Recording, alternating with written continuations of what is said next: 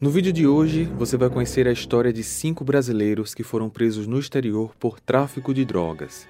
E como é de se imaginar, o desfecho desses casos não foi nada bom para eles. Número 1. Marcos Moreira. Em 2004, Marcos Arker Cardoso Moreira, que tinha 42 anos na época, nascido no Rio de Janeiro, mais conhecido como Curumim, embarcou rumo à Indonésia, na Ásia. Marcos era instrutor de voo livre e levava consigo todo o material necessário para essa atividade. Só que, ao desembarcar na capital do país, no Aeroporto Internacional de Jakarta, ele acabou sendo detido. Motivo? Foram encontrados mais de 13 quilos de cocaína escondidos nos tubos da sua asa delta. No entanto, ele conseguiu fugir do aeroporto. Ele aproveitou um descuido da polícia enquanto não observavam direito, fugiu a pé do local e se escondeu numa ilha por cerca de duas semanas até ser localizado e preso de forma definitiva. Inclusive, essa fuga foi algo que dificultou ainda mais a situação do Marcos. Depois da prisão, vários pedidos de clemência foram feitos pelo governo brasileiro que não surtiram efeito. O governo da Indonésia não cedeu e, conforme prevê a pena para esse tipo de crime por lá, Marcos foi condenado à morte por fuzilamento mas até a execução se passariam ainda longos 11 anos. Em 2015, na véspera da data da execução, a presidente do Brasil na época, Dilma Rousseff, chegou a fazer um último telefonema para o governo da Indonésia, fazendo um apelo, mas novamente sem sucesso. O fuzilamento aconteceu na madrugada do dia 17 de janeiro de 2015, quando Marcos tinha 55 anos. Corpo de Marcos Curumim foi cremado e as cinzas enviadas ao Brasil. Dilma publicou um comunicado oficial dizendo que estava indignada e uma crise entre os dois países se instaurou. Outros condenados de vários cantos do mundo foram executados juntamente com Marcos. O ex-cônsul do Brasil na ilha de Bali, em entrevista na época, chegou a dizer que o brasileiro foi fuzilado por 12 atiradores. A Indonésia é um dos países com a legislação mais rígida em relação ao tráfico de drogas, e foi também nesse país que aconteceu o nosso segundo caso. Número 2. Rodrigo Goulart. Rodrigo Goulart, natural de Foz do Iguaçu, no Paraná, chegou a dividir cela com Marcos Curumim. Ambos os casos ocorreram na mesma época, eles têm algumas semelhanças, mas alguns detalhes bastante curiosos. Em 2004, Rodrigo, de 32 anos, morava em Florianópolis e embarcou para Jacarta. No aeroporto, ele foi preso junto com outras duas pessoas, também brasileiras, mas que já moravam lá na capital.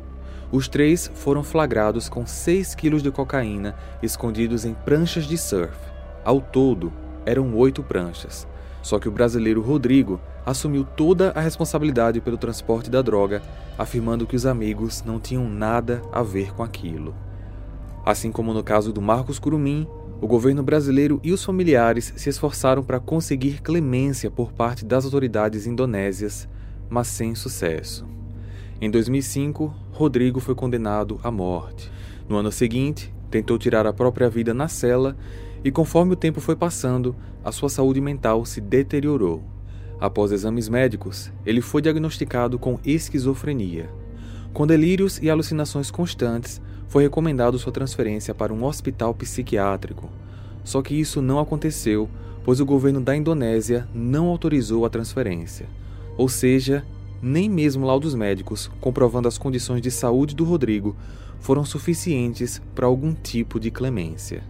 No dia 28 de abril de 2015, 11 anos após a prisão, Rodrigo foi executado. O intervalo de tempo entre a execução do Rodrigo Goulart e Marcos Curumim foi de apenas três meses, e a relação complicada entre os dois países, que já era ruim, só piorou. Afinal de contas, Marcos e Rodrigo foram os primeiros brasileiros a serem executados por pena de morte no exterior. Número 3. Jordi Befa. O terceiro caso aconteceu na Tailândia. Em fevereiro de 2022, três brasileiros foram presos no aeroporto de Bangkok mas apenas o nome de Jordi Befa, de 23 anos, ganhou notoriedade na mídia. Natural de Apucarana, no Paraná, Jordi foi detido com mais de 6 quilos de cocaína no fundo falso de uma mala. Os dois outros brasileiros, um homem e uma mulher, também traziam drogas. A soma total das drogas encontradas passava de 15 quilos. Antes de ser encaminhado para a prisão, Jordi conseguiu se comunicar com os familiares. Por mensagem de áudio, ele avisou que tinha sido preso e que dificilmente sairia daquela situação. A família, obviamente, entrou em desespero. Os pais e demais parentes nem sabiam que ele tinha ido viajar. Além do mais, o jovem pediu demissão do emprego dias antes de embarcar à Tailândia. Ele fez tudo em segredo. Seis meses depois, agora agosto de 2022, Jordi foi condenado a sete anos de prisão por tráfico de drogas. Depois de cumprir um terço da pena, a defesa poderá solicitar a transferência dele para o Brasil. Segundo seu advogado, o fato de Jordi ser réu primário e não ter resistido à prisão contribuiu para uma pena mais branda. Os outros brasileiros presos com ele foram condenados a mais de nove anos de prisão. Muitos consideram que o trio teve sorte ao escapar da pena de morte, já que a Tailândia também possui esse tipo de punição para casos de tráfico de drogas. Até agora, você conheceu casos de brasileiros presos no exterior por tráfico que, a princípio, não levantavam grandes suspeitas. Eram pessoas comuns que muito provavelmente viram ali uma oportunidade de fazer um dinheiro extra, mesmo colocando suas vidas em risco. Contudo, os próximos dois casos são bem diferentes. Vocês vão conhecer o caso de dois traficantes brasileiros que foram pegos pela polícia paraguaia. Número 4, Marcelo Veiga. Marcelo Veiga, mais conhecido como Marcelo Piloto, porque era motorista de uma quadrilha, é um notório criminoso brasileiro. Sua ficha criminal possui assaltos, homicídios, tráfico de armas e, claro, drogas. Ele era um dos mais importantes líderes do Comando Vermelho e chefiava o tráfico em várias comunidades do Rio de Janeiro. Para você ter uma ideia, Marcos Piloto chegou a ficar nove anos preso, mas fugiu em 2007 e até 2015 ele era alvo de 21 mandados de prisão. Foragido, ele acabou preso no Paraguai em dezembro de 2017. A prisão só foi possível graças a uma operação especial que envolveu a Polícia do Paraguai, Polícia Federal do Brasil e a Secretaria do Estado de Segurança do Rio de Janeiro. Depois da prisão, a extradição do criminoso foi solicitada. Até isso acontecer, ele tentou fugir ao menos seis vezes, o que exigia um grande aparato de segurança. Porém, processos abertos contra ele no Paraguai impediam a extradição. Enfim, no ano de 2018, a sua transferência foi autorizada. Só que Marcelo queria permanecer no Paraguai, pois considerava que a prisão de lá era mais fácil para que ele conseguisse fugir. Após ficar sabendo da extradição, Marcelo tirou a vida de uma garota de programa que o visitava na prisão e ele fez isso acreditando que continuaria no país para responder por mais esse crime.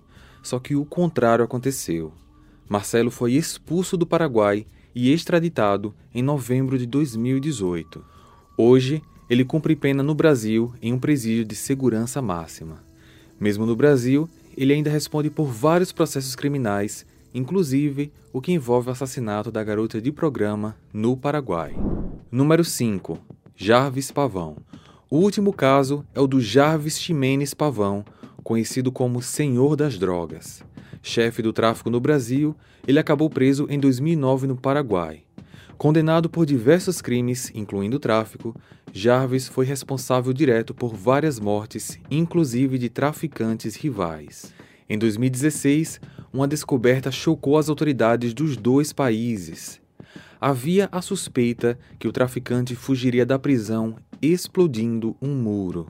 Assim, foi feita uma vistoria na cela em que ele ficava. As autoridades não encontraram explosivos, só que encontraram uma cela de luxo com vários cômodos, incluindo biblioteca, cozinha e sala de reuniões equipadas com TV de plasma. O ambiente era totalmente privilegiado, o que era completamente proibido. Além disso, outros presos informaram que Jarvis cobrava um aluguel de quem quisesse utilizar os aposentos confortáveis. Um detento chegou a dizer que o criminoso era o homem mais admirado daquela prisão. Na biblioteca de Jarvis foram encontrados diversos livros e vídeos, entre eles uma série de TV sobre a vida de Pablo Escobar. Enquanto isso, no restante do presídio, um grande contraste. Presos se amontoavam nas suas celas por falta de espaço. Depois dessa descoberta, Jarvis foi transferido para uma outra prisão. Em meio a tudo isso, mesmo de dentro da prisão, ele era considerado o maior vendedor de drogas em atividade na fronteira entre Brasil e Paraguai. Além disso, foram descobertos planos onde Javes e alguns comparsas estariam tramando a realização de atentados no Paraguai. A situação ficou insuportável e, em 2017, o traficante foi extraditado para o Brasil. Em 2021, ele foi condenado a mais de 16 anos de prisão por crimes associados ao tráfico internacional de drogas. No Paraguai, suas propriedades foram confiscadas e algumas são utilizadas como base de operações da própria polícia do país. Atualmente, Jarvis segue cumprindo pena em um presídio de segurança máxima e pode ser condenado em outros processos, inclusive em alguns envolvendo homicídios. Esses foram os cinco casos de brasileiros presos por tráfico de drogas no exterior. Se você gostou desse conteúdo, deixe seu like e compartilhe o vídeo. E se você ainda não é inscrito no canal, se inscreva e ative o sino para receber notificação sempre que um novo vídeo for lançado. Nos vemos então na próxima semana. Até lá! Hey! Você se interessa por crimes reais, serial killers, coisas macabras e tem um senso de humor um tanto quanto sórdido? Se sim, você não está sozinho. Se você precisa de um lugar recheado de pessoas como você, venha conhecer o podcast Pátria Amada Criminal. Todas as semanas tentamos entender o pior da humanidade. Nesse processo a gente ri, chora, fica brava, fofoca, porque afinal de contas é assim que a gente fala quando está entre amigos. Suas novas melhores amigas trevosas estão aqui no Pátria Amada Criminal.